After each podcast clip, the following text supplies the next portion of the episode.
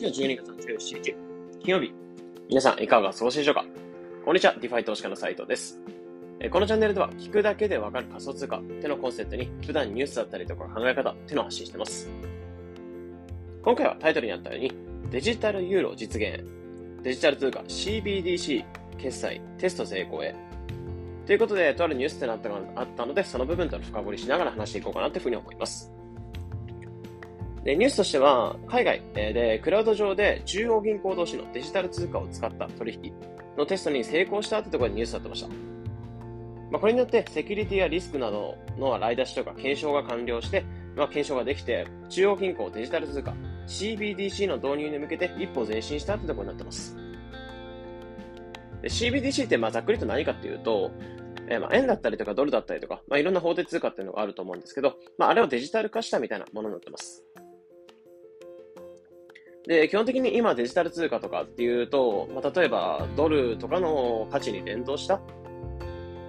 仮想通貨、まあ、ステーブルコインとか、まあ、ステーブルコインで USDT とか USDC とか、あと日本円とかに連動したステーブルコインなんかもあって、えー、JPYC とかっていうものでいろいろあったりするんですけど、まあ、あれってあくまで仮想通貨ではあるので、えー、管理者っていうのが中央銀行とか、この銀行側ではないんですよね。単純に企業だったりとか団体とかが、えー、管理しているような通貨になってます。まあ、そうではなくて、銀行とか、えー、その中央銀行とか、まあ、今までの金融システムである銀行だったりとかが、えー、管理してくれる通貨ってなって、なので法律とかそこに、えー、乗っ取った上で、そのドルだったり、円だったりとかっていうのをデジタル化してくれる、まあ、そういった通貨になってますね。なので管理があくまで銀行であること、まあ、今までの中央集権的な、えー、考え方と変わらないものではあるんですけど、まあ、その円だったりドルだったりがデジタル化してくれる。まあ、それをデジタル上で通貨をやり取りするみたいな形になってます。まあ、これによって、まあ、世界中とやり取りができるというところになって、まあ、仮想通貨ってものであれば、その管理っていうのが企業だったりとかではない、企業とかであるので、銀行とかではないので、その中央銀行とかが管理できないというところがあるんですよね。まあ、そこが結局中央銀行とか、まあ、今までの銀行の金融システムで気に入らないなっていうところがあるので、デジタル通貨なんかも導入させて、仮想通貨なんかも規制して、そちらのデジタル通貨を使ってねっていうところで、で世界中で結構開発が進んでるってものになってます。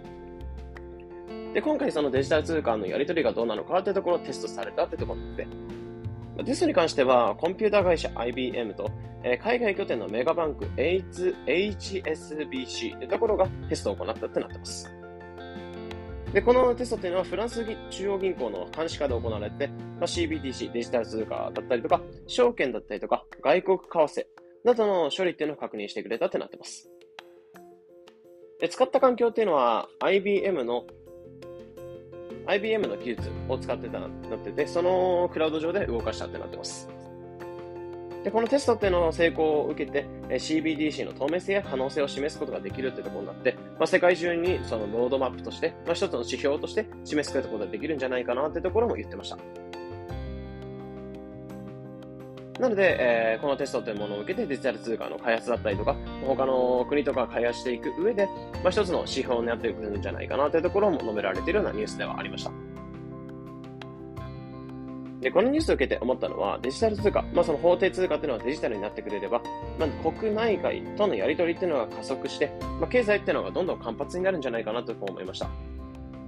まあ結局今世界中とかで言うと、まあ仮想通貨を規制して、えー、自分の銀行とか金融システムを使ってね、まあ危険だよというところで示唆してるんですけど、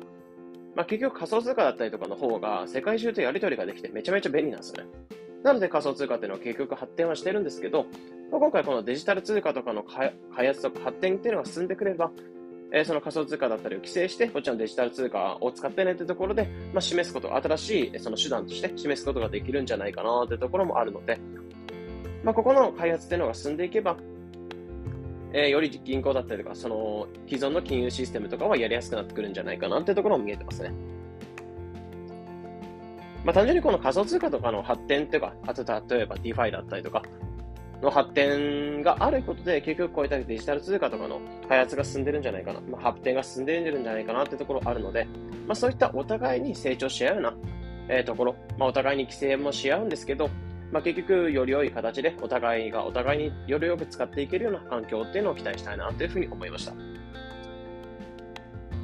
というところで今回は、海外でデジタル通貨、決済に向けた取引ネットの公式のテストっていうのを成功させたよというところでニュース解説しました。えこのような形で、このチャンネルでは仮想通貨についてできるだけ分かりやすくお伝えしています。日々の情報収集やトレードにお役立てください。えまた、無料で仮想通貨ニュースっていうのを、え LINE に配信しています。まあ、ニュース読む習慣なかったりとか、仮想通貨の勉強してみたいとか、え今起きる仮想通貨トレンドっていうのを掴んでいきたい。まあ、そういった方っていうのは、えー、概要欄の方にサービスの方の内容のリンクっていうのを載せてありますので、そちらをご覧いただけると、より深くサービスの内容っていうのを理解した上で、まあ、これいいなと思えば登録していただいて、まあ、すぐに仮想通貨トレンドっていうのを掴んでいく、まあ、一つの手段としてしてしていただければなというふうに思います。というところで本日は以上になります。良い一日を。